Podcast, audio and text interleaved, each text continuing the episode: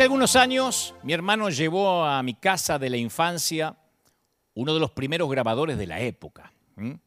Era toda una novedad, incluyendo el mundo fascinante de los cassettes, eh, darlos vuelta, ver que no se enrede la cinta. y nos pasamos horas grabando, rebobinando, grabando, escuchando, rebobinando otra vez. Y recuerdo que en ese entonces, con mis 10 años de edad, me planteé una de las observaciones más profundas de mi existencia. El problema de la vida, le dije a mi madre, es que no tiene un botón de rebobinado, no se puede retroceder. ¿Mm? La vida siempre se juega hacia adelante, nunca retrocede. Una vez que se hace una movida, no hay retorno. Y cada día, cada segundo, conlleva su propia irrevocabilidad. Y digo siempre que el tiempo es nuestro único e indiscutible recurso, que no es renovable. ¿A dónde se fue el tiempo? Preguntamos cuando percibimos que hemos pasado años de manera equivocada o viviendo en su defecto de, de manera errática. Y la respuesta, por supuesto, es que el tiempo se fue al mismo lugar que siempre se fue. Al final de cada día, una casilla más del calendario pasa de la columna del futuro a la columna del pasado, de posibilidad a historia. Y todos los momentos pueden recordarse, celebrarse o lamentarse, pero nunca se pueden recuperar. La vida es uno de esos juegos en los cuales uno solo puede avanzar. Y el significado de la vida es que un día la vida se va a terminar, como hablamos el domingo pasado. Nunca descubriremos cómo debiéramos vivir la vida a menos que entendamos plenamente el significado del hecho de que algún día va a terminar. Hace un tiempo leí un artículo que, que llevaba un artículo que llevaba un título, perdón, que se me pegó, que decía, ¿concuerdan tus compromisos con tus convicciones? Porque las convicciones tienen que ver con nuestro propósito en la vida, ¿no? Con nuestro llamado original. Y los compromisos son acciones o decisiones hechas en el pasado que nos lleva o que nos ligan a una acción futura. Entonces estos compromisos determinan la forma de nuestra vida. Por ejemplo, graduarse en la secundaria, eh, elegir una universidad, una carrera, casarse, cambiar de trabajo. Todos implican compromisos que son dramáticos, son radicales. Y una ventaja de estos compromisos importantes es que resultan fáciles de reconocer. Pero no siempre pensamos en los costos ocultos de estas decisiones. A veces la gente compra una casa enorme que le exigirá trabajar toda la vida para poder terminar de pagarla. Capaz que ven los pies cuadrados de la compra, pero no pueden ver el costo de perder tiempo de calidad con su familia. Y para cuando terminen de pagar la casa, los hijos ya emigraron, volaron, se fueron y se quedan con un cascarón vacío para dos viejos solos que no se mueven de la salita frente al televisor y les sobra el resto de la casa. Pero la mayoría de los compromisos a los cuales nos vinculamos suelen ser rutinarios. Tal vez no son tan dramáticos como comprar una casa. Y los compromisos rutinarios pueden parecer triviales, pero no podemos tampoco subestimar el poder que tienen en nuestras vidas. Y no nos damos cuenta y dejamos que nos incluyan, por ejemplo, en una docena de grupos de WhatsApp y perdemos horas contestando mensajes a gente que no nos importa para que no piensen que somos maleducados o nos llenamos de cosas que tenemos que hacer porque los demás nos dicen que tenemos que hacerlas. Nos llama nuestra madre y nos dicen, ¿te acordaste, no? Que hoy es el cumpleaños de tu sobrinito, el Caín Jaimito, ¿no? No te olvides de hacer un llamadito, un FaceTime cuando puedas. Existen sectas peligrosas que exigen menos tiempo de una persona que algunas madres.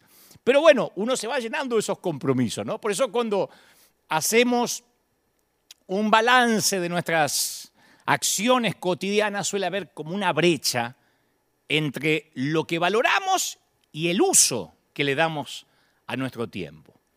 El apóstol Pablo le advierte a Timoteo justamente de esta tendencia, le dice, ningún soldado que quiera agradar a su superior se enreda en cuestiones civiles. Pero uno se va enredando sin darse cuenta. Las adicciones, por ejemplo, también son un tipo de, compromiso tácito, de compromiso implícito.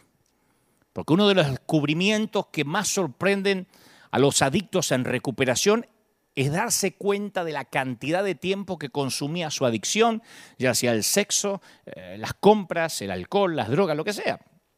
Estos hábitos nos van robando la vida, nos van drenando la vida. Y los compromisos reciben la mayor parte de nuestra atención, pero son los que nos van gastando la vida, insisto. Pero como son tantos, y como se presentan a diario, e individualmente se ven tan, no sé, tan nimios, tan, tan pequeños, no percibimos la brecha que empieza a crecer entre lo que decimos que más nos importa y lo que en realidad estamos haciendo con nuestra vida. ¿Mm? Es decir, la brecha, insisto, entre nuestras convicciones profundas y los miles de compromisos que nada tienen que ver con esas convicciones que decimos tener. Entonces un día la vida nos vamos dando cuenta que la vida se nos va pasando y nos vamos llenando de cosas que no queremos hacer, pero que todos los días las hacemos otra vez y las repetimos. Son las una suerte de malezas en el césped de la vida. Se multiplican sin nuestro permiso y sin que nos demos cuenta van trepando, lo envuelven todo, nos asfixian y esos compromisos que nos roban la vida no son biodegradables.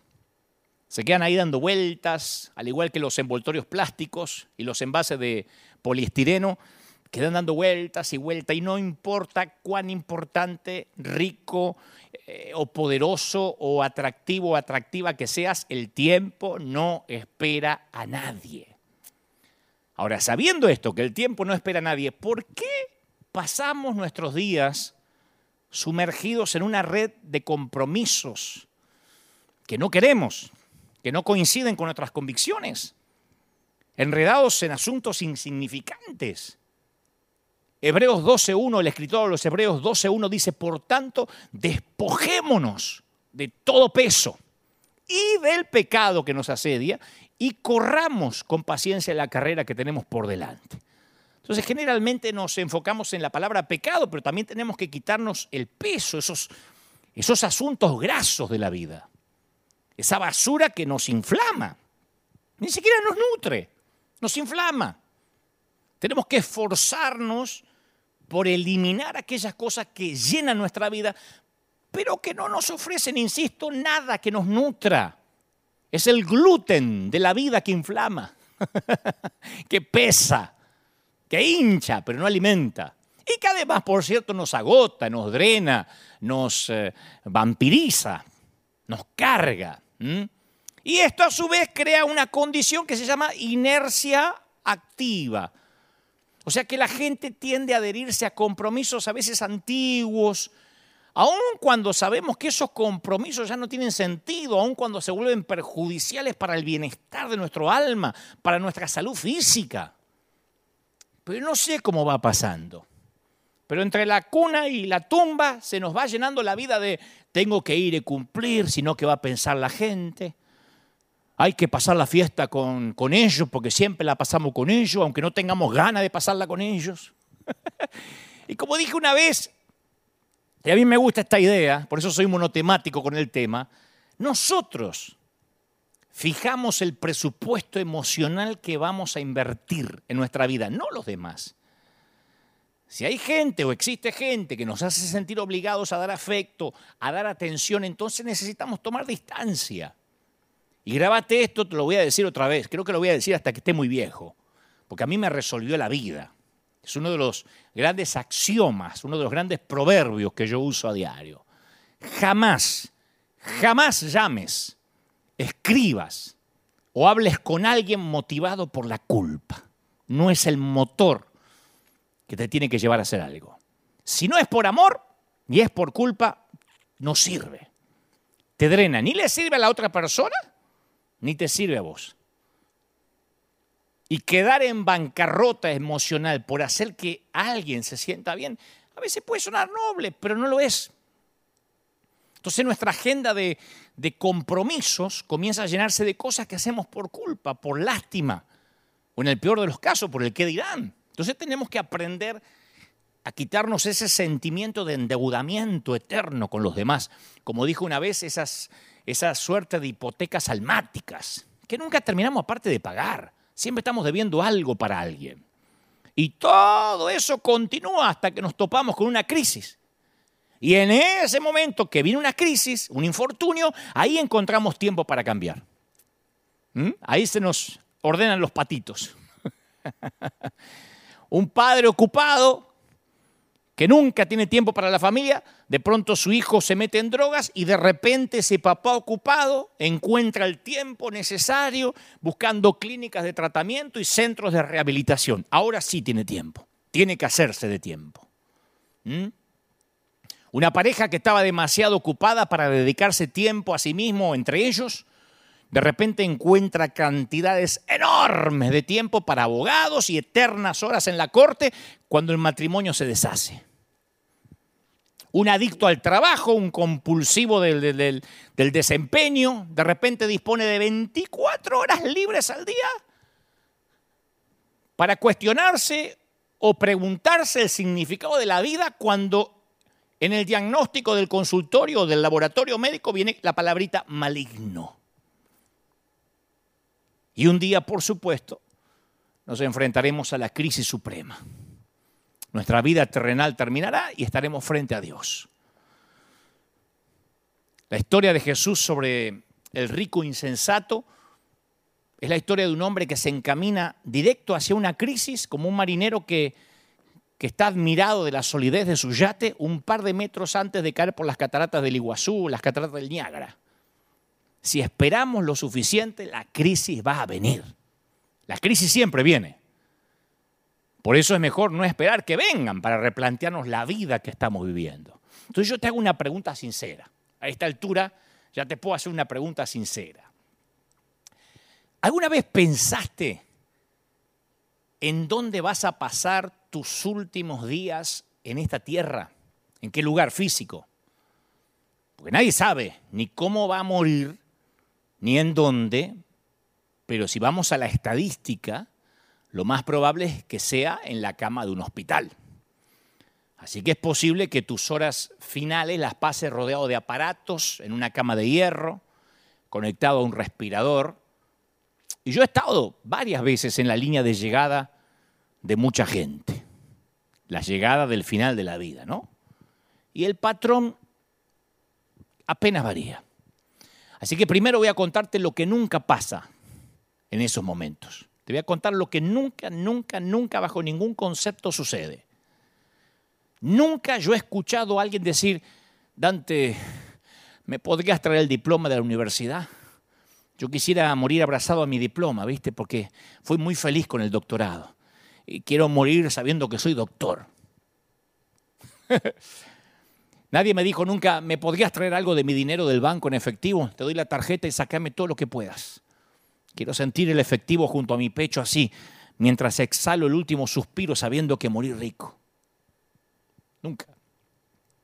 Nadie me dijo, ¿me traerías mi Tesla, mi BM, mi Mercedes? Porque quisiera que le pongas algo de cera, me lo estacionás frente así la ventana, viste, del hospital porque pasé tantos lindos momentos en ese auto que quiero que sea lo último que vea antes de morir. Nadie me dijo, ¿me traerías el último estado financiero de mi banco? Pedí, pedí con, con qué saldo me estoy muriendo. Quiero leerlo, quiero estar tranquilo antes de partir.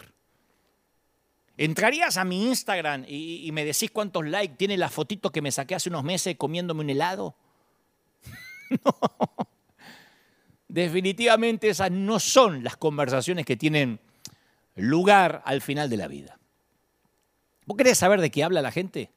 No importa si son eh, evangélicos, católicos, musulmanes, judíos, eh, protestantes, fundamentalistas, conservadores, testigos de Jehová, toda la gente que está en la última estación de la vida únicamente hablan de dos cosas, quieren saber dos cosas. si están bien o mal con sus familias, con sus hijos especialmente, y luego si están listos para encontrarse con Dios. Nadie muere ateo bajo fuego. Casi nadie dice, ¿qué me importa que me coman los gusanos? Aún el más ateo te dice, ¿harías una oración? ¿Rezarías por mí por las dudas? Como que no saben qué hay del otro lado del sol. Pero todos quieren saber si están bien con su familia, con sus hijos y después si están bien con Dios. Son las únicas conversaciones en la cama de un hospital. ¿Qué legado voy a dejar? Esa es la pregunta recurrente. Y yo te hago esa pregunta, quiero que nos hagamos esa pregunta. Cuando miramos o cuando miremos por el espejo retrovisor de nuestra vida, ¿vamos a ver un legado que nos deje una profunda satisfacción o vamos a ver un puñado de días caóticos, llenos de cosas que no le importaban a nadie? Entonces tenemos que simplificar nuestra vida lo más posible. Solo tenemos un intento en esta vida. Señores, no se permiten ensayos. Y tenemos que escoger una vida con propósito. Porque nuestra última escala, nos guste o no, nuestra última escala, posiblemente no importa dónde vivas, posiblemente tu última escala sea una cama de hierro, con un colchón muy finito, bajo un techo que no es el tuyo. Y cerca de otras camas similares en los cuales yacen extraños. A lo mejor, si tenés suerte, separados por un biombo, si no todos juntos. Y te doy mi palabra, que primero te preguntarás si estás bien con tu familia y si le dejaste un legado, ni siquiera una herencia, un legado a tus hijos. Y luego una sola cosa te va a importar. Y la familia también va a pasar a segundo plano. Una sola cosa te va a importar porque a donde vas no puede ir tu familia en esta ocasión. Querrás saber si estás a cuenta con Dios para irte a casa. Vos imagínate si en tu epitafio pusieran los años que perdiste con compromisos que no querías. Te quedarías asombrado. Yo de niño tenía, de chiquito tenía una tía que tenía a su vez un hámster, ¿no? Que mi papá nunca me dejó tener porque decía que eso era tener una rata maestrada en casa. Pero el hámster subía una gran rueda y mientras corría la rueda se movía. Era todo lo que hacía. Yo pasaba las tardes en la casa de la tía y el hámster lo único que hacía era correr y correr en una rueda. El hámster promedio corre más de 14 mil kilómetros en esa rueda toda su vida y siempre está en la misma jaula. Y lo mismo sucede cuando aquello que llena nuestra vida no coincide con nuestras convicciones. Es una vida de, carrera frenética que no llega a ningún destino. Mateo 6.33, mejor dicho, el Señor en Mateo 6.33 dijo, mas buscad primeramente el reino de Dios y su justicia. Y todas estas cosas serán añadidas. Entonces el tema dominante son qué? Las prioridades, otra vez. ¿Qué es lo más importante para nuestro corazón? Bueno, Jesús tiene una receta simple, poner las prioridades en orden. Y después dejar que las fichas caigan en su lugar. Y al hacer esto, todo lo demás llega de manera orgánica. Todas las demás cosas os serán añadidas. Pues si puede ser tan simple. ¿Podría una fórmula tan simple dar tanto resultado? Bueno, si no es así, tendríamos que dejar de leer la Biblia. ¿Nunca te preguntaste si todo el mundo vive las mismas horas al día? ¿Por qué hay gente que parece que hace más cosas que los demás? Viste que hay gente que a lo mejor me está mirando y dice, a mí no me alcanza la vida y veo que otros hacen más cosas, consiguen más, tienen más. Si el tiempo te lo voy a poner así. Si el tiempo es la, unidad monetaria de los logros, ¿por qué algunos parece que tienen más monedas que otros? Y yo tengo la respuesta y te la voy a regalar. Simplifican. Reordenan las prioridades y simplifican. ¿Sabe lo que es simplificar? Es ignorar todo aquello que podrías hacer y dedicarte a aquello que debes hacer dejar de lado todo lo que podrías, que estoy convencido que es mucho, y enfocarte en lo que debes hacer.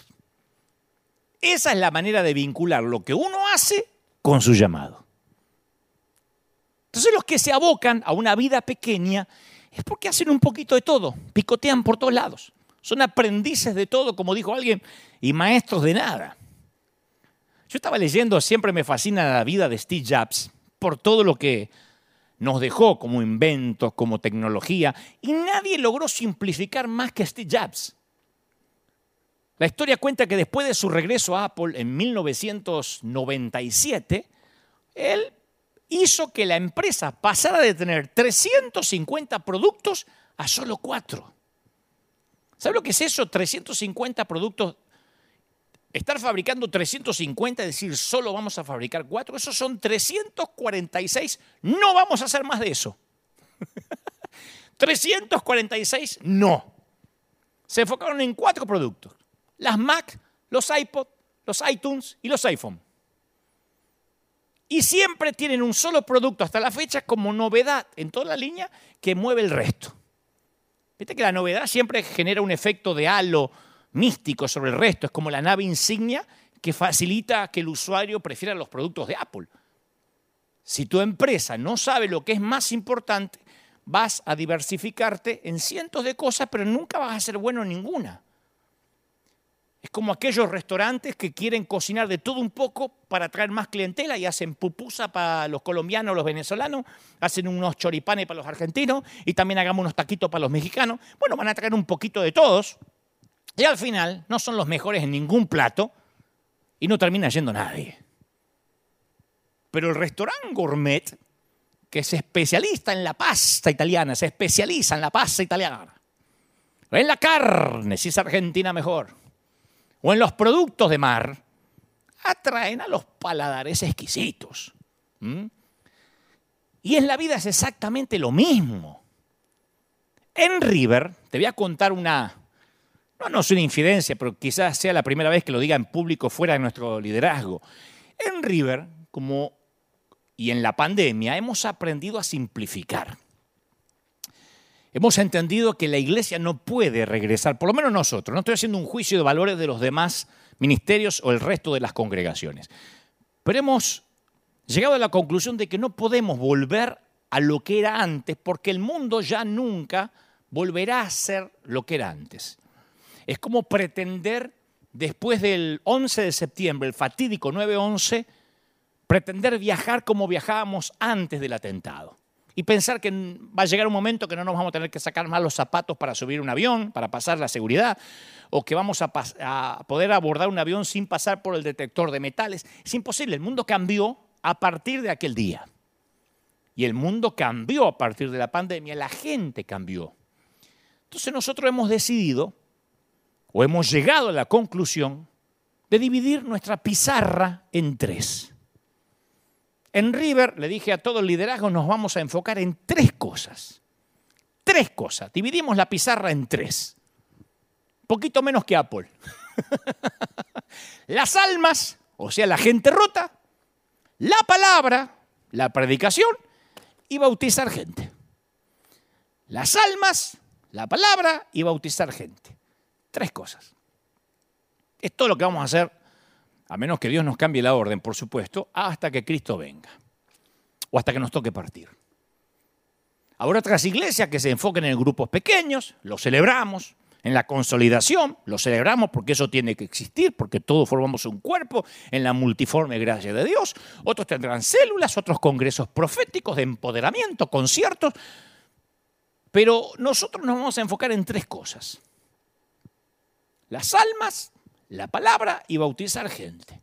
Y no viven preguntando qué otras actividades van a tener y van a hacer reuniones de esto y van a hacer reuniones del otro. Y hemos decidido que nosotros, en nuestro caso, no seremos un club de actividades para gente aburrida. Vamos a hacer un escuadrón de búsqueda especialista en rescatar almas rotas, gente.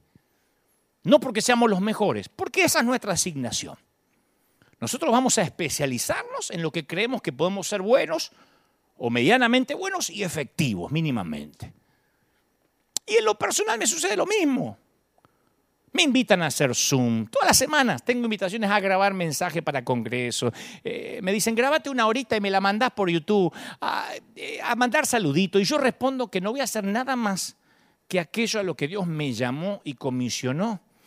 Y esto no es porque me puse pedante y orgulloso, sino porque hice las cuentas. Agarré una calculadora, hice las cuentas y ya no me alcanza el promedio que me resta de vida para estar haciendo un poquito de todo y dejar felices a todo el mundo. Y en esto implica que no me importa quedar bien con alguien que no conozco, que tampoco me conoce, para que no diga, uy, Dante perdió la humildad porque no aceptó nuestra invitación.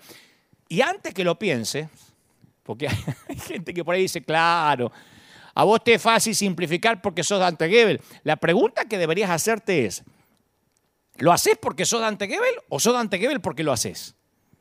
Porque todos podemos simplificar la vida. Es algo que todos podemos hacer. La actividad no siempre está relacionada con la productividad. Y estar atareado no siempre o rara vez tiene que ver con una vida eficaz. Entonces, yo sé que las personas somos capaces de hacer dos cosas a la vez. Pero al igual que las computadoras, no podemos concentrarnos en las dos al mismo tiempo. Porque nuestra atención oscila de una cosa a la otra. No podemos conducir el automóvil y enviar mensaje de texto, o no deberíamos. O controlar al niño que está en la bañera, al bebé, y mientras hablar por celular, hacer un zoom. Porque nuestro cerebro tiene varios canales, está bien, que no se interfieren. Pero no estamos realmente centrados en ambas actividades. Siempre que hacemos dos cosas, una está ocurriendo en primer plano y otra está en el fondo. Si ahora vos estás escuchando este mensaje y mientras estás haciendo la comida, no estás centrado en el mensaje, centrada en el mensaje o centrado en el mensaje. No, yo puedo hacer las dos cosas. No. Hay una que está en primer plano y una que está en segundo plano. O la comida no va a ser lo mejor o no estás prestando atención a lo que Dios te está hablando. Porque si Dios te está hablando, usando a este burro o a quien sea, y mientras estás haciendo otra cosa o testeando por el celular, es lo mismo que si te llamara el presidente a la casa de gobierno, mientras te está hablando, te pones a testear. Y vos le decís, hable, hable, presidente, yo puedo hacer varias cosas a la vez. No, estoy haciendo la lista del almacén, pero usted vaya hablando. Si tuviéramos que atravesar un precipicio en una cuerda, dejaríamos de hablar, ¿o no? Por eso cuando los hombres nos perdemos, vamos manejando y nos perdemos, lo primero que hacemos es bajar la música. Me perdí, me perdí. Y lo primero que hacemos es bajar la música porque no sé por qué, eso habría que buscar una explicación científica. Pero yo creo que si tuviéramos que explicar cómo aterrizar un avión, dejaríamos de caminar. Podemos hacer dos cosas a la vez, pero no somos eficaces en ambas. Todos queremos que el cirujano no se distraiga si nos opera. No nos gusta pensar que el cirujano mientras nos está operando está haciendo una ensalada de rúcula o que, o que, o que el piloto de avión esté mandando textito a la novia despegando, despegando de la nave. No. Queremos que los castiguen severamente si hacen algo así. Entonces, ¿acaso no valoramos nuestra vida de la misma manera? ¿No es importante tu asignación en la vida para que requiera concentración? Esto te lo voy a decir una sola vez. El que tiene oídos que oiga, como dijo el Señor. Si tenés concentración, porque hay gente que dice, yo soy de concentrarme, sí, pero no tenés prioridades. Tenés concentración, pero no tenés prioridades, vas a tener mucha excelencia, pero nunca vas a avanzar. En cambio, si tenés prioridades, pero no lográs concentrarte, sabés lo que tenés que hacer, pero nunca vas a terminar. Entonces, ¿qué es lo que más importa en la vida? Bueno, si alguien puede darnos cátedra cátedra de qué es lo que importa en la vida es el hijo de David, Salomón. Cuando uno se pregunta las cuestiones profundas de la vida, tiene que buscar, luego de leer todo lo que dijo Jesús, el segundo recurso es buscar lo que dijo Salomón. Salomón buscó ese algo con desenfreno y después registró sus hallazgos eh, intelectuales o arqueológicos del alma en el libro de Eclesiastés. Eclesiastés, él escribe 12 capítulos de una lucha libre e intelectual acerca de lo que importa y lo que no importa en este mundo. Como que él te hace la tarea práctica, te escribe la tesis para que no tengas que andar sufriendo. Para de sufrir, para de sufrir, a Salomón. y las reflexiones de Salomón a veces parece que ofenden, pero son descarnadamente sinceras. Y si vos querés escuchar a alguien que ya está de vuelta de todo, es Salomón. Así que te invito a que te sientes a los pies del hombre más sabio del mundo y escuches conmigo. Primero, en Eclesiastés, y como debe ser, Salomón menciona la salud física. Una buena salud te ofrece una mejor calidad de vida, sin duda. ¿Mm? Si siempre tuviste buena salud, seguramente ya la estás dando por sentado.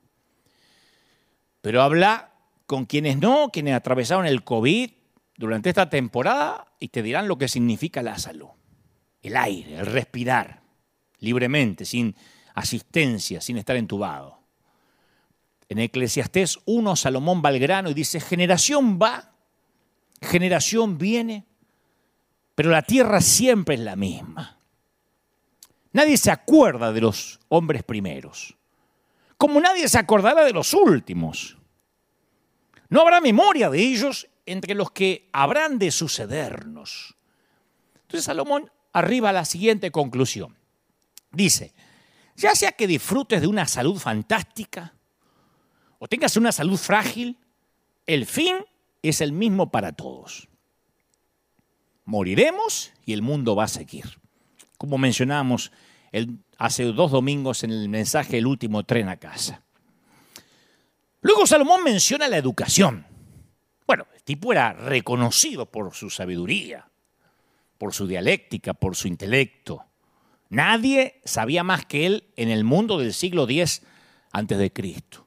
Entonces Salomón dice, me dediqué de lleno a explorar e investigar con sabiduría todo cuanto hace bajo el cielo. Me puse a reflexionar y aquí me tienen engrandecido, dice Salomón, con más sabiduría que todos mis eh, antecesores de Jerusalén. Habiendo experimentado sabiduría y conocimiento, me he dedicado a la comprensión de la sabiduría, pero aún esto es querer atrapar el viento. Usa la metáfora de la ridiculez de querer atrapar el viento y meterlo dentro de algo. Estudiar es querer atrapar el viento. Yo quise mostrarle esto a mi madre cuando iba al colegio para no estudiar más. Le dije, mira mamá, el tipo más sabio del mundo dice que estudiar es como querer atrapar el viento. Y la vieja me corrió con la, escoba y me dijo, vas a estudiar, qué bueno sos Salomón. Pero él no dijo que no era malo, que era malo estudiar. Él dijo que no te va a traer satisfacción ni felicidad. O sea que el conocimiento como objetivo final tampoco vale la pena. La educación es un medio para un fin, no un fin en sí mismo, ¿no? Un título no, no, no, no, te define en la vida. Así que él lo dice claramente, el título no sirve de nada. El doctorado no sirve de nada como fin, no te hace más feliz. Luego, el sabio también menciona el placer. Dice, y en cuanto a los placeres, ¿para qué sirven? Quise luego hacer la prueba de entregarme al vino, o sea que probó es un turismo por la borrachera. Y me traté de aferrar a la necedad. La pregunta es, ¿cuánto Malbec mendocino hace falta para llenar el vacío del alma? ¿Cuántos bebedores sociales de verdad están vacíos? ¿Mm? Luego Salomón, enumerando esta suerte de vanidades, dice, empieza a hablar de los logros o el trabajo. Entonces dice los adictos al trabajo. Él menciona a los adictos al trabajo ya en ese tiempo, que tienen la misma enfermedad que los alcohólicos, solo que la droga es legal. Él dice, realicé grandes obras, me construí casas. Salomón dice, me planté viñedos, cultivé mis propios huertos y jardines y en ellos planté toda clase de árboles frutales. El tipo no construyó una casa, sino varias mansiones y suntuosas. Cada vez que me toca estar al lado de la cama de alguien que está por tomar su último tren, si es que tiene la providencia de estar consciente, yo suelo preguntarle cuáles son sus remordimientos. Pero no lo hago para mortificarlo, sino para aprender. Y la mayoría coincide y dicen algo como estuve tan ocupado intentando mejorar el estándar de vida de mi familia que antes que me diera cuenta, mis hijos crecieron, se fueron, se emanciparon y nunca llegué a conocerlos. Y ahora están demasiado ocupados para mí. Y pasa que algunos acontecimientos se presentan a veces acompañados con, un, con una alarma, con un sentido de urgencia, un mensaje de texto que hay que responderlo ahora, un nivel de colesterol que está muy alto y hay que bajarlo ya.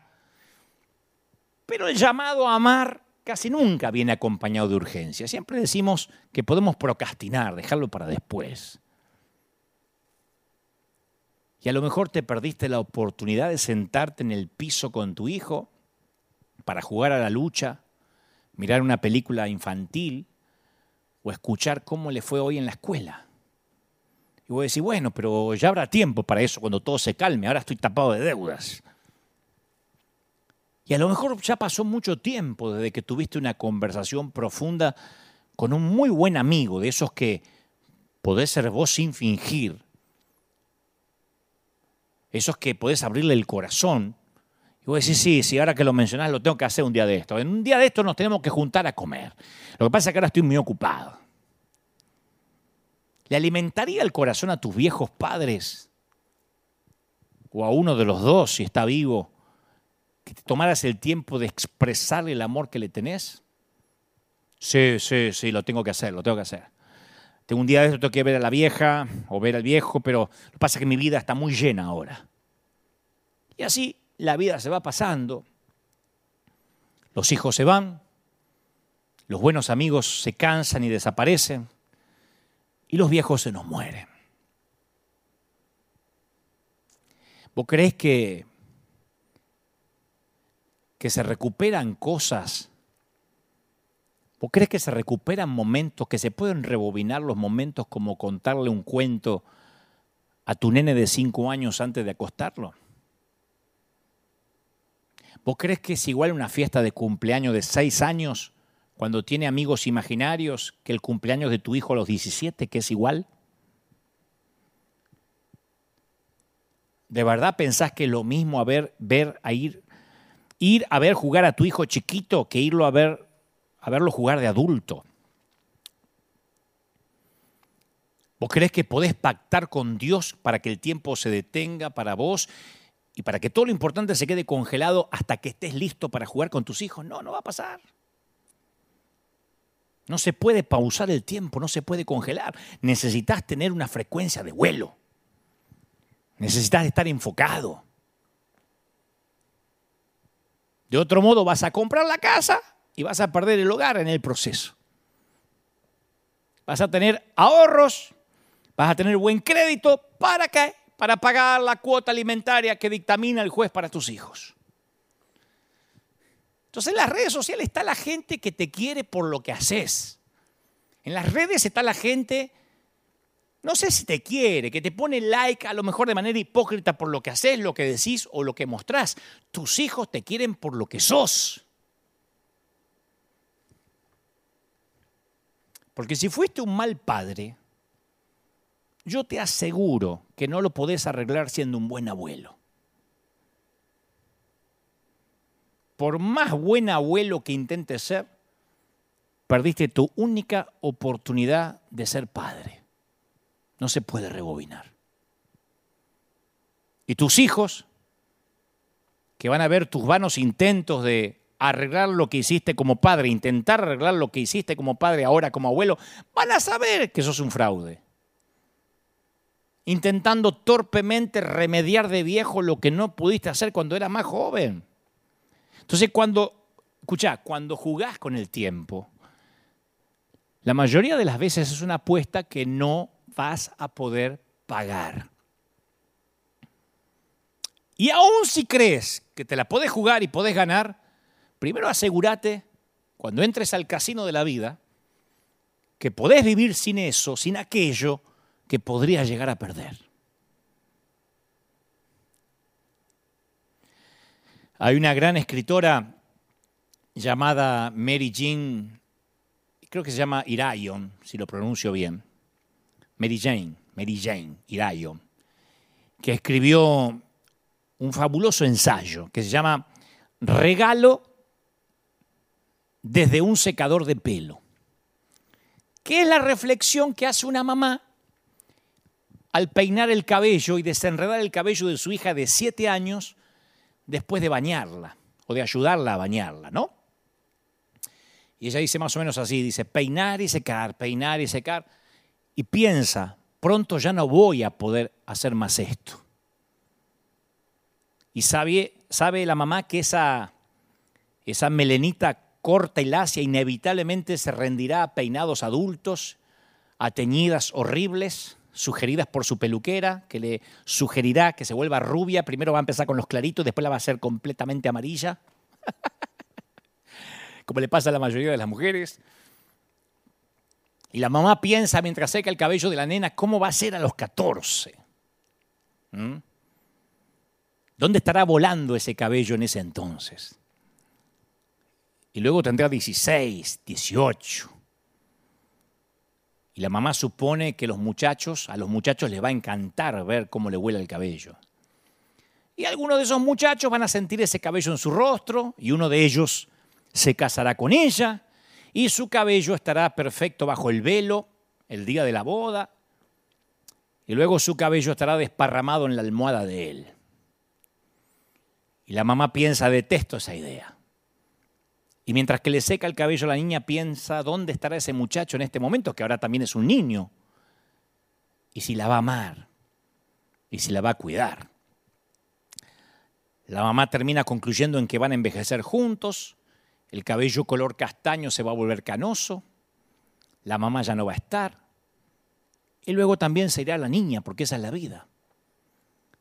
Y todas las lágrimas del mundo le anegan los ojitos por un segundo mientras apaga el secador de pelo a la vez que hunde su rostro en los cabellos tibios de la niña como si pudiera, no sé, congelar, sellar ese momento para que no lo afecte el tiempo, pero no puede.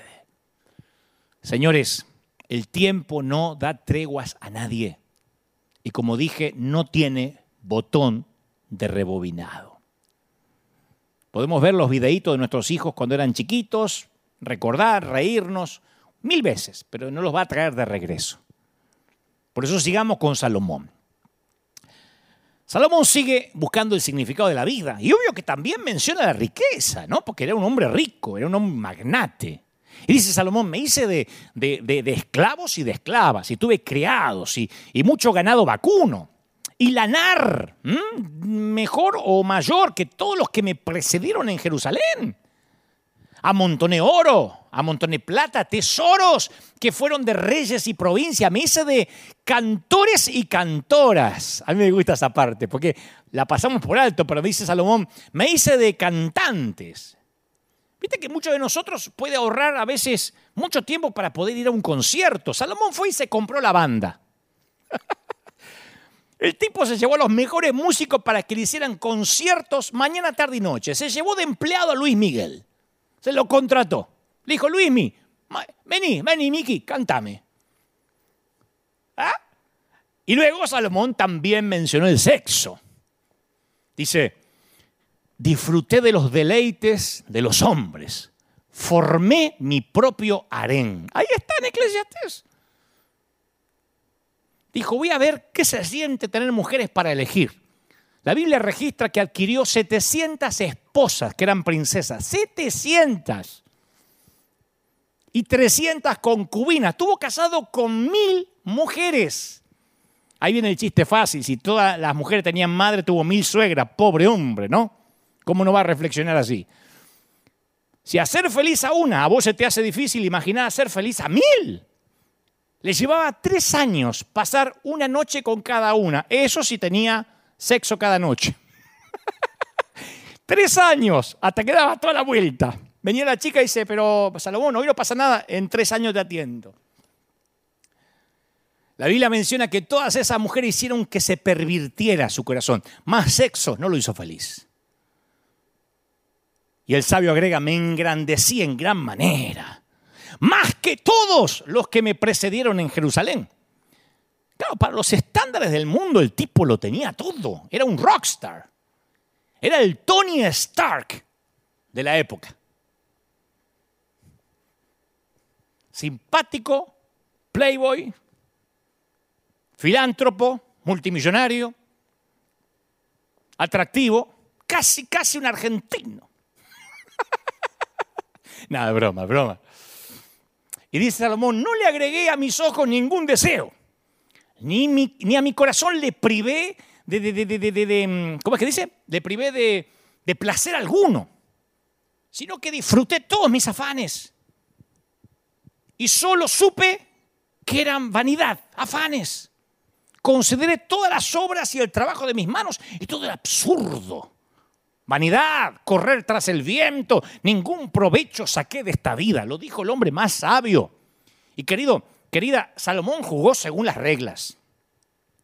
Y el final de su experimento hedonista fue un fracaso. Y en mi opinión, mi humilde opinión, yo creo que la Biblia registra esta odisea, insisto, hedonista de Salomón para evitar malgastar nuestras vidas como él lo hizo. Por eso Salomón escribe sabiamente en Eclesiastés 12 estas profundas palabras con una lucidez increíble y también con cierta pizca de ironía. Salomón dice, acuérdate de tu creador en los días de tu juventud. ¿Te acuerdas? Antes que lleguen los días, ¿qué? Malos. Y vengan los años en que digas, no encuentro en ellos contentamiento o placer alguno. Él nos anima a servir a nuestro Creador antes de envejecer. Y después describe, porque es, increíble el libro de Eclesiastés, cómo Salomón describe toda la vejez. Él dice, un día, él usa metáforas muy superiores a lo que hubiese escrito Gabriel García Márquez, Paulo Coelho, eh, Julio Cortázar, Jorge Luis Borges. Él usa Unamuno, él usa unas metáforas que son muy poéticas, pero que a la vez son muy fácil de, dislucidar de qué está hablando. Dice, un día temblarán los guardianes de la casa. Él está describiendo literalmente a los ancianos que tiemblan cuando caminan. Y si se encorvarán los hombres de la batalla. Cuando las espaldas se encorvan y así caminamos sin darnos cuenta y bajamos los hombros. Sigue agregando la decrepitud de la vejez dice, se detendrán las molenderas por ser tan pocas, las molenderas. En Argentina le decimos el comedor. Está describiendo aquí las molenderas, dice, se van a detener porque son poquitas. Aquí describe la pérdida de los dientes a medida que pasan los años. O sea que va a llegar tu momento en que tu esposa va a decir, me voy a lavar los dientes, viejo, y vos le vas a decir, ya que va, lavame los míos. Y agrega Salomón, y se apagarán los que miran a través de las ventanas. Que esos son los ojos de los ancianos, ¿viste? Para ahí vamos todos. Que se empiezan a apagar con cataratas, con astigmatismo, con presbicia u otras enfermedades que vienen con la vejez.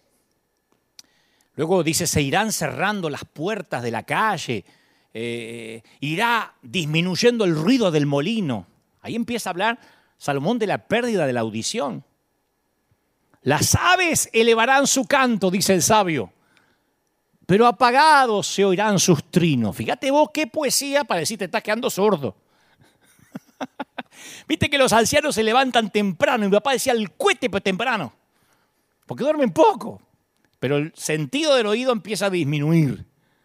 Y finalmente hay una perla escondida ahí en la sabiduría salomónica. Una perla que pocos ven pero quienes leemos finito y con ojos nuevos descubrimos con estupor. Dice, y no servirá de nada la alcaparra. Claro, lo que viene hablando Salomón, ¿qué tiene que ver la alcaparra? ¿Por qué Salomón está hablando de un alimento? ¿Por qué está hablando de, de un vegetal? Si viene hablando de tantas cosas que tienen que ver con la vejez, claro, la alcaparra se utilizaba como afrodisíaco. Era el Viagra de la época. En otras palabras, no esperes envejecer para enfocar la vida.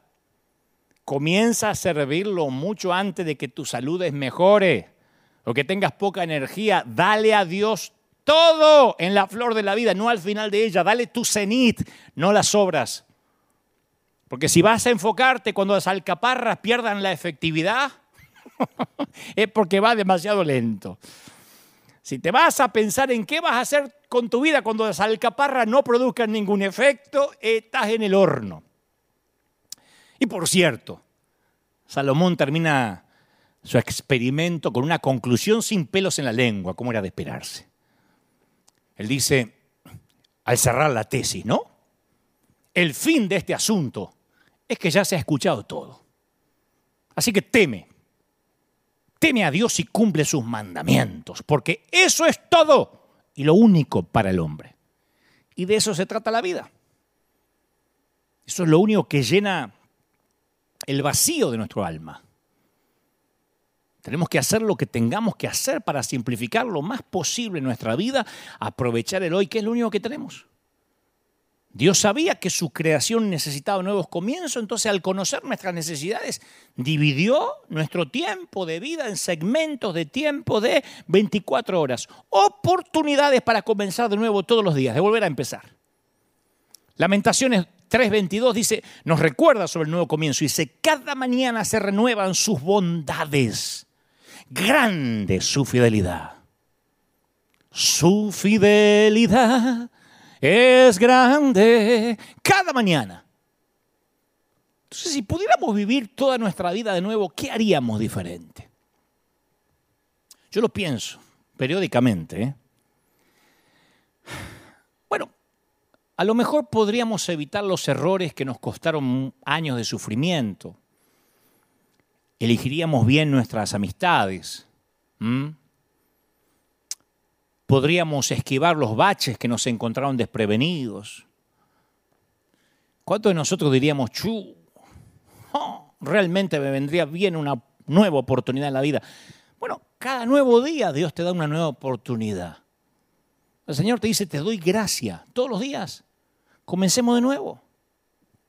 Esa es la razón por la que Dios nos da vida en incrementos de 24 horas. Como dijo David en el Salmo 30, si por la noche hay llanto, por la mañana habrá gritos de alegría. Entonces acaba el día y dalo por terminado.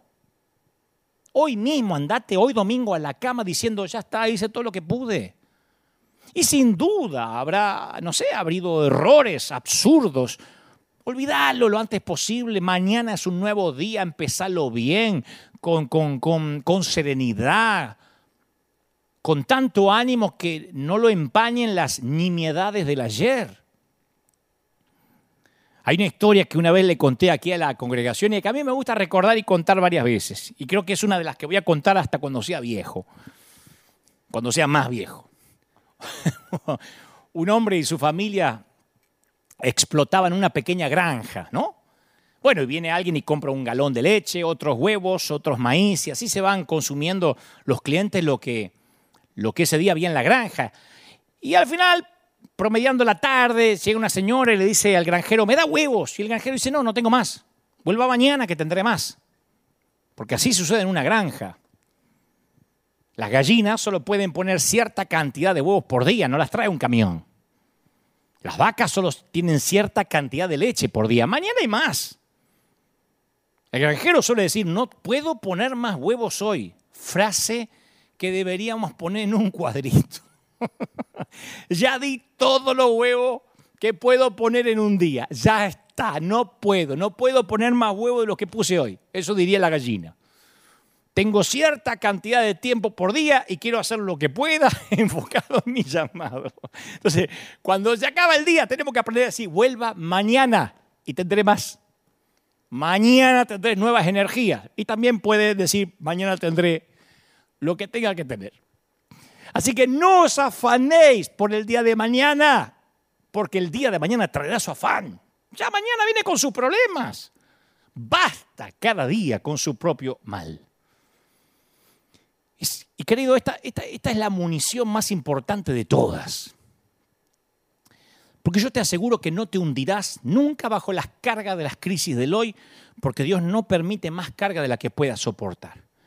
Pero si a las crisis de hoy, de hoy le agregás las de mañana, va a vencer tu límite y te va a quebrar. ¿Alguna vez intentaste llevar muchas cantidades de bolsas de mercadería al mismo tiempo, viniendo del mercado, de donde sea? Después de tener que limpiar la leche de la vereda, habrás aprendido de hacer dos viajes en vez de uno. Y Jesús nos dice que llevemos la bolsa de hoy y hagamos un nuevo viaje mañana. pero vivir en el tiempo presente es un arte. No cualquiera vive en el presente. ¿eh? Yo desde hace, estoy sacando las cuentas ahora, desde hace cuatro o cinco años empecé a vivir el presente. ¿Vos conocés a alguna persona que nunca está ahí? Porque sus ojos siempre están concentrados en lo que va a hacer, en lo próximo, y vos le decís, ay, qué lindo, qué visionario. Sí, pero si no vive el hoy, ¿de qué le sirve vivir el mañana? Yo fui un bobo, un torpe, que me perdí mis propios eventos. Hoy pongo los, los videos de, las, eh, de los superclásicos en el, en, el, en el estadio River. Tres veces fuimos al estadio River de Buenos Aires. Boca, no sé, el obelisco, el estadio único, eh, Vélez, y todos me los perdí. Yo no estaba ahí. Voy a ¿cómo no estabas ahí? Si estabas ahí, si yo fui. Sí, pero yo estaba pensando en a dónde me iba a llevar eso, que era lo próximo. Y me perdí disfrutar el momento. ¿Vos conociste a alguien que, que, no vive totalmente en lo que está viviendo? Jesús quiere que vivamos un día a la vez. Existe una razón por la que Dios nos ubicó dentro del momento, encerrados entre el paréntesis tanto del pasado como del futuro. En el medio estamos nosotros. Ambos están fuera de nuestros límites, el pasado y el futuro, con carteles que dicen no pasar, no pasar. El pasado está cerrado, mi viejo. Y el futuro está en construcción. Pero hoy tienes lo que necesitas. Y como tus días serán tu fuerza, dice Deuteronomio 33, 25. Como tus días serán tus fuerzas. Las personas me dicen, es que yo no sé cómo voy a enfrentar si me pasa algo malo. Mira, yo no estoy minimizando tus crisis. Pero si pasa algo, la pérdida de un ser querido, el peor infortunio de tus peores pesadillas, cuando ese día amanezca, Dios te va a dar la gracia y la fortaleza para ese día. Ahora ubicate en un cuadrado por vez. Yo me pasé años de mi niñez imaginando a mi mamá en un ataúd. Porque mi mamá me psicopateaba, me voy a morir, me vas a matar, me vas a llevar a la tumba. Frase de las madres de antes para psicopatearte y para que te portes bien. Pero yo vivía imaginándome la muerta. Y en vez de disfrutar muchas veces a mi mamá, lloraba porque se me iba a morir y Dios me la regaló 40 años. Entonces no te quedes con los éxitos del ayer tampoco, porque viste que hay gente que también se queda cuando todo estaba bien en la vida y cuando yo, ay, mira, esa foto no tenía arrugas, ay, no tenía panza, ay, mira, tenía trasero. ay, cuando estaba con todos, cuando los nenes eran chiquitos y no se peleaban. Pablo, uno de los hombres más exitosos, dijo, olvidando lo que queda atrás, mirando lo que está delante, el, alto llamamiento de Cristo. Pablo podía haberse sentado en aquella prisión y aferrarse a un viejo libro de recorte de su memoria. Y mucho menos te quedes con el desastre de ayer. Porque una cosa es cierta respecto al ayer, se terminó fuera del alcance, no hay nada que puedas hacer. A veces grabamos videos de un partido y te enterás que lo perdimos. Tu equipo lo perdió y ver ese video es una cosa cruel cuando el equipo no gana. No importa cuántas veces lo pases, perdemos. Y algo dentro de nosotros piensa que el juego va a ser diferente si lo volvemos a poner con fe. Pero una vez que sonó el silbato, en la vida real, hay que dejarlo ir. Estamos fuera de la copa, dijeron los tanos cuando, cuando Maradona hizo el gol. Estamos fuera de la copa. Estamos fuera. Esto puede ser lo más difícil, soltarlo. A cada uno le llega su copa de aflicción en su momento. Y mi trabajo en el llamado que tengo es tomar las manos a las personas y caminar con ellas a través del valle de sombras. Lo he hecho un montón de veces. Mi tarea es ayudarles a caminar finalmente hacia la luz. Es lo que hago domingo tras domingo. Te ayudo a atravesar el valle. Estoy acá para decirte que el valle no es un lindo lugar para construir una casa. El valle de sombra es para pasar, no para colgar el sombrero. Y cada día extra que te quedes en esta sombra, eso es un día perdido de gozo. Lo importante es mantenernos caminando. Entonces no mires por encima de tu hombro la felicidad del ayer o la tristeza del pasado. No estires tu cuello para ver lo que hay delante en la curva del camino porque te vas a perder esto. Yo recuerdo haber ido a parques temáticos, Disney, qué sé yo, Universal Studios y un montón de gente grabando, grabando. Y van así, grabándole a alguien más que no vino. Especialmente los orientales hacen eso, graban todo, graban todo, graban todo, van así, van así, se van chocando y van así. Graban hasta cuando van al baño. Vez de disfrutarlo, lo están grabando para alguien que no vino. Disfrutalo, macho. Entonces la vida es así, mantenete con vida y no te preocupes. Mira, el Señor me dijo que te dé este mensaje. Mi nombre es Yo Soy. Y vos ya sabía eso. No, porque si vivís en el pasado va a ser muy duro, porque Dios no está ahí. Él no dijo que su nombre es Yo Fui. Yo soy, no yo fui. Ajá. Y si vives en el futuro va a ser muy duro, porque su nombre no es yo seré. Pero si vives en el presente serás feliz porque mi nombre es yo soy. ¿Cuándo? Today, hoy. Entonces el mayor bien no es necesariamente tiempo, es enfoque. Una persona que viva en el hoy enfocada puede lograr más que cualquiera que a lo mejor no lograría en cuatro semanas.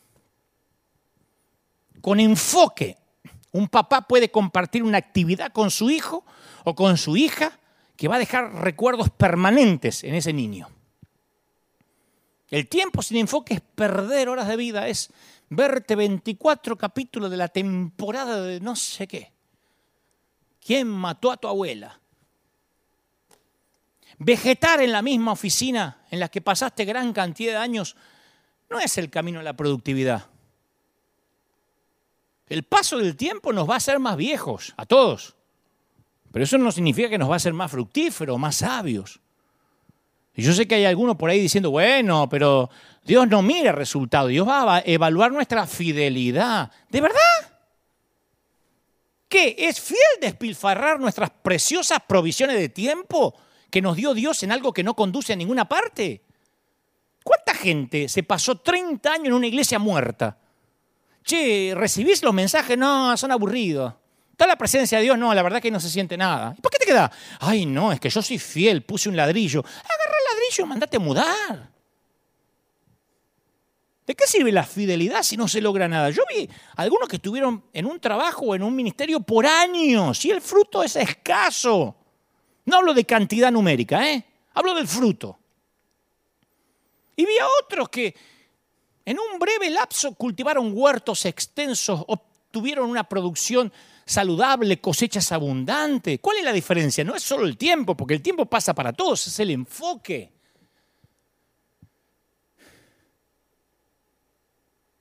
Enfócate donde Dios te puso. Un montón de pastores jóvenes vinieron un par de veces a River y decían, Dante, tenés unos minutos, dame unos tips para que mi iglesia crezca. Número uno, ¿qué haces un domingo acá? Andate donde Dios te mandó. No, es que vine a aprender, míralo por internet, nos encontramos en la semana. No abandones el timón. ¿Quién dejaste en la iglesia que Dios te encomendó? Y la dejé, lo dejé a un muchacho para que se vaya fogueando. Con ese enfoque, macho, ¿cómo vas a crecer?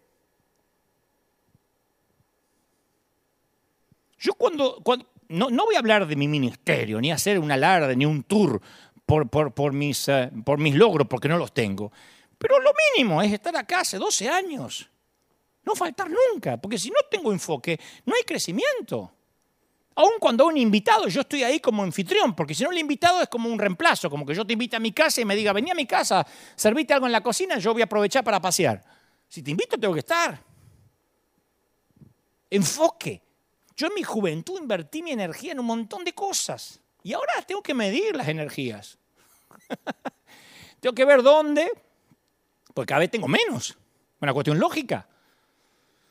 Tengo que ver dónde invierto mis energías y, y, esa puede ser a veces la decisión más importante que voy a tomar en un día, porque si no soy cuidadoso y conservador, mi reserva de energía se desperdicia en actividades inútiles, en algún crítico, y te aclaro porque me lo preguntaron creo que ayer en las redes, te aclaro algo que aprendí con los años. Los críticos son como los pobres que Jesús menciona en la Biblia. Siempre los tendréis con vosotros. Pero no son así porque son malos, egoístas, no, porque están necesitados, son inmaduros. Lo cierto es que tu agenda no puede estar tampoco manejada por los creyentes de cristal, que se ofenden con facilidad porque no le contestaste el textito, porque no le dijiste feliz día del amigo y siento en mi corazón una carga. Es nuestra responsabilidad decir cuándo es suficiente. Porque las necesidades de la gente nunca se van a terminar. Si no le decís hasta dónde, te van a exprimir. Entonces vos tenés que decir, ya, hasta acá. Porque si no lo haces, ellos nunca lo van a hacer. Y por más que te amen, nadie, nadie, nadie va a controlar tu enfoque. Nadie va a cuidar tu salud personal. Nadie va a velar por tu salud emocional. Entonces vos vas a continuar desenfocado desperdiciando el aceite que se te dio sin energía y un día, cuando termines en un hospital por un paro cardíaco, como le pasó a muchísimos ministros, o liquidado por el estrés, esos mismos hermanitos que te drenaban van a decirte con cara de borrego ungido, ay, debería descansar, pastor, tiene que cuidar el templo del Espíritu. Entonces no podés basar tu, tu vida en la expectativa ajena. Y es una pena que esa claridad llegue con la edad. Es una pena. Yo digo, ¿por qué, por qué esto lo estoy aprendiendo ahora? ¿Por qué no, no, lo supe cuando era un pibe? lo que me habría ahorrado. Gabriel García Márquez escribió un bellísimo poema que aparentemente en el poema sale de la mente de un, títere o de una, de una marioneta, ¿no? No me acuerdo todo, pero dice más o menos así porque lo leí hace muchísimos años. Dice la marioneta de la pluma de Márquez, por supuesto, del gran Gabo. Si por un instante, dice la marioneta, Dios se olvidara que soy una marioneta de trapo y me regalara un trozo de vida, aprovecharía ese tiempo lo más que pudiera. Y posiblemente no diría todo lo que pienso, pero definitivamente pensaría todo lo que digo. Le daría valor a las cosas, no por lo que valen, sino por lo que significan. Continúa la marioneta y dice algo así como, si Dios me diera un trozo de vida como a los humanos, les probaría a los hombres cuán equivocados están al pensar que dejan de enamorarse cuando envejecen, sin saber que envejecen cuando dejan de enamorarse. Y a los niños le daría alas, pero los dejaría que aprendieran a volar solos. A cada viejo le enseñaría que la muerte no llega con la vejez, nunca, sino con el olvido. Y hay un fragmento que yo puse en un libro eh, que se llama El amor en los tiempos del Facebook, un fragmento que siempre me gustó de este, de este poema de Gabriel García Márquez que dice, si, si supiera que estos son los últimos minutos que te voy a ver, diría, te amo y no asumiría tontamente que ya lo sabes. Sé que hay un mañana y Dios nos va a dar otra oportunidad para hacer las cosas bien. Pero por si me equivoco, y hoy es todo lo que nos queda, me gustaría decirte cuánto te amo. Y como dice Márquez en su poema, cuando somos adolescentes pensamos que podemos hacer cualquier cosa, ¿no es cierto? Y las hacemos. Después la etapa de los 20 es medio borrosa. A los 30 nos dedicamos a crear una familia, ganamos algo de dinero y nos preguntamos, ¿qué pasó con mis 20 años? A los 40 echamos panza, aparece una papada mágica, la música muy fuerte ya nos empieza a molestar, no entendemos el reggaetón, nos enteramos que una de nuestras novias de la adolescencia se convirtió en abuela, y de pronto estamos en los 70, solos con una manta tapándonos los pies, mirando el Discovery con el volumen bajo, preguntándonos por qué no nos llaman los chicos. Y si esto te resulta conocido es porque se trata de la lección de Eclesiastés. Salomón, un Salomón muy atribulado, se pregunta, ¿qué provecho saca el hombre de tanto afanarse en esta vida? Yo me acuerdo que mi mamá solía ver películas, ¿viste? de su tiempo, de la época dorada de Hollywood. Y cada vez que aparecía un actor o una actriz de su época decía siempre, ¡ay, pero qué vieja que está! ¿Pero qué le pasó a Rita Hayworth? Se vino abajo esa mujer. Yo recuerdo que la miraba mi mamá diciendo, pero no se da cuenta que ella también envejeció. ¡Ay, qué le pasó a Robert Mitchum que ha arruinado este... Se ve que debe tener cáncer o fuma mucho. No, estaba envejeciendo como ella. Y hoy en día, a veces me pasa que publico una foto mía y alguien me pone, che, Dante, ya no sos más el pastor de los jóvenes, estás envejeciendo. Y me dan ganas de responder, tenés razón, pero si le seguís diciendo a la gente, no vas a tener ese privilegio. alguien te va a matar antes. Los días pasan con lentitud, pero los años pasan velozmente. Y la vida no tiene un botón de rebobinado. No lo tiene. No se puede volver atrás. Mira,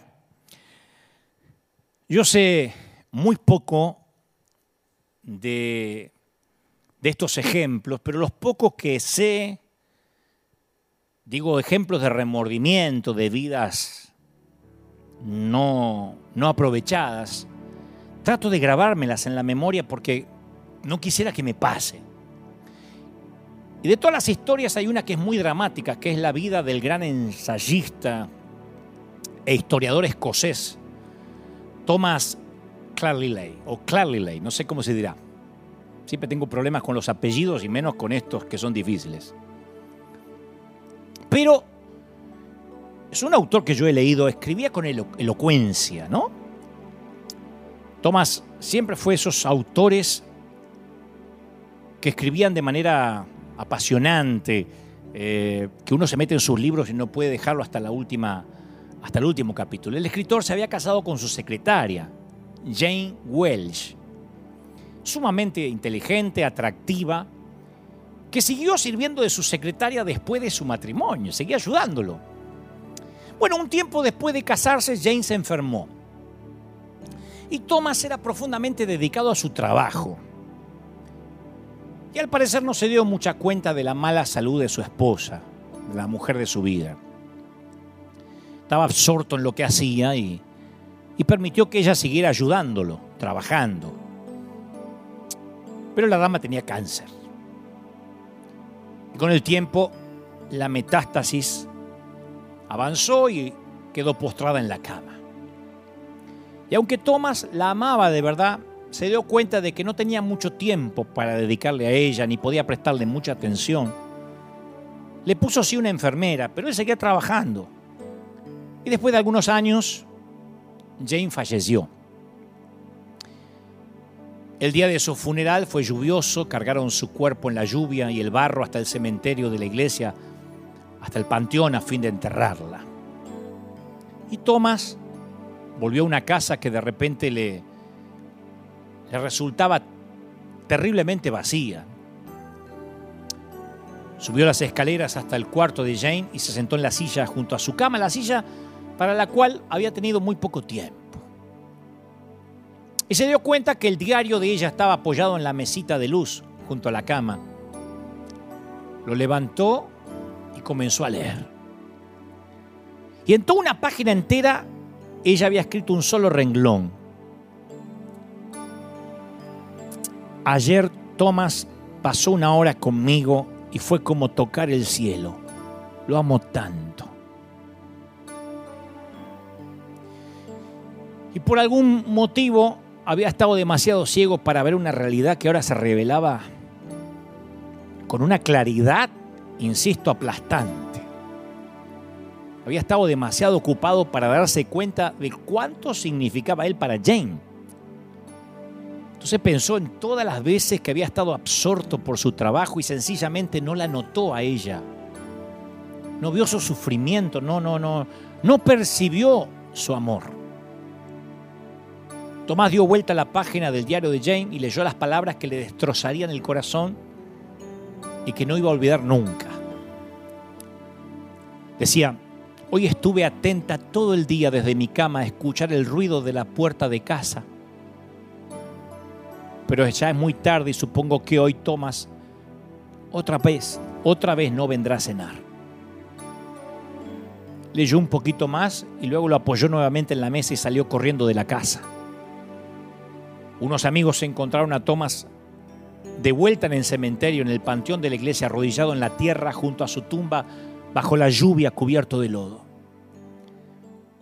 Tenía los ojos rojos de llanto, lágrimas que surcaban su rostro y decía una y otra vez, si solo hubiese sabido, si solo hubiese sabido, gemía. Después de la muerte de Jane, Thomas hizo poco esfuerzo por volver a escribir. El historiador vivió unos 15 años más, pero manifestó que vivió cansado, aburrido y parcialmente recluido. Terminó con una frase. No volvió a escribir ningún libro más.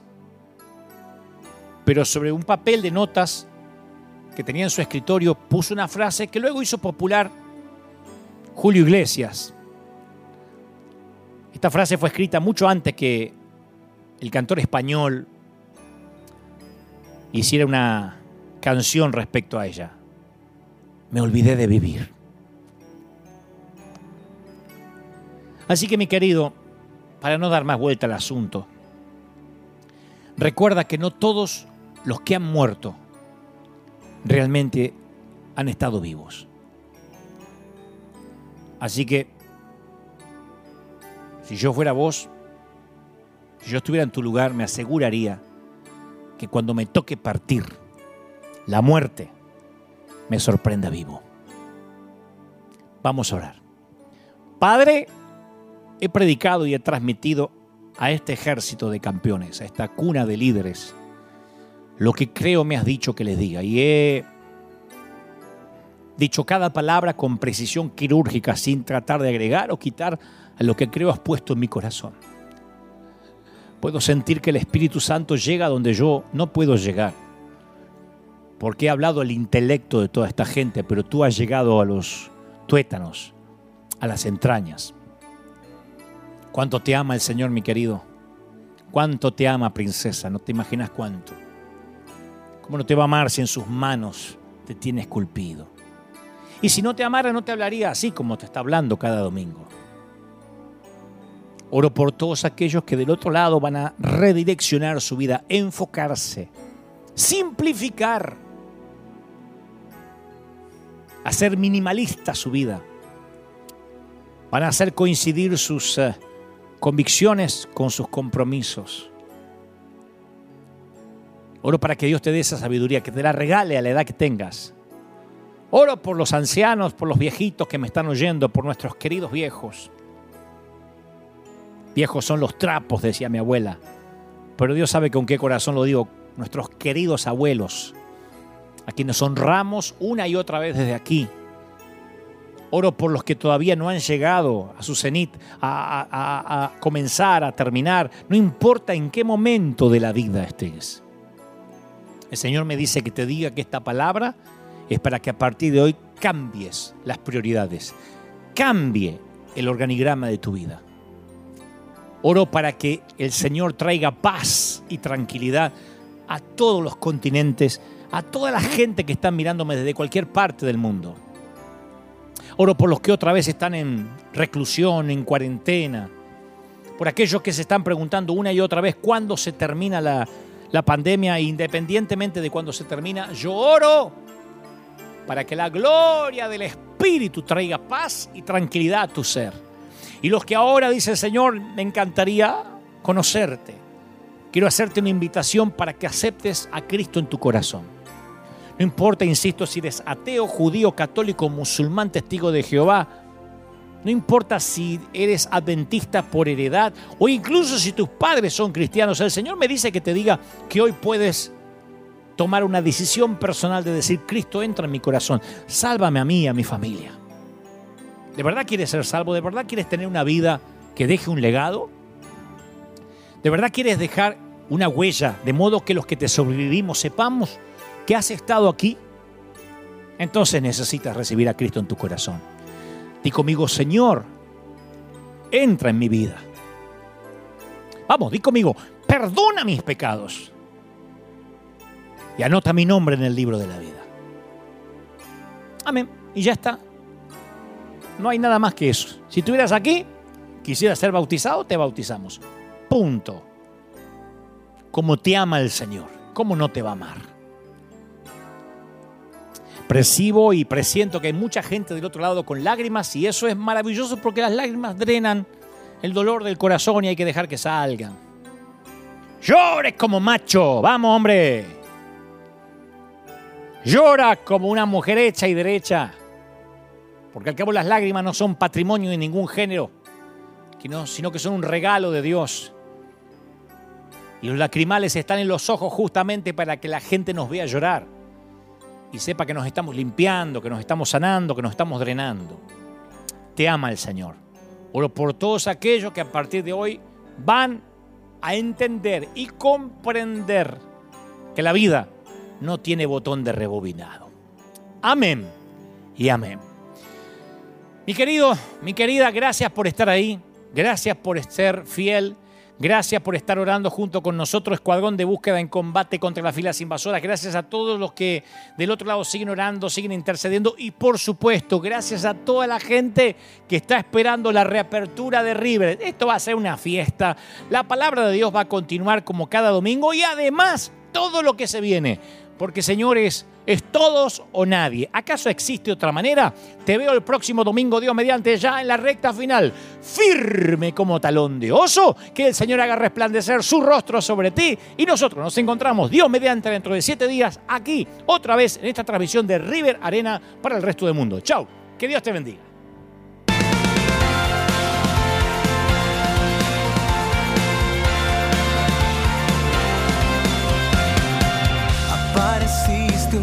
Noche de soledad, abandonado y perdido te reconocí. Tu voz diciéndome no temas, yo estoy aquí. El Padre me envió por ti y me curaste las heridas, me sanaste mi Jesús. Todas mis cargas las dejaste allí en la cruz. Algo tan grande no lo puedo comprender. Oigo tu dulce voz diciéndome una y otra vez. Oh, oh, oh, eres bienvenido, eres amado una y otra vez. Oh, oh, bienvenido a River, eres amado.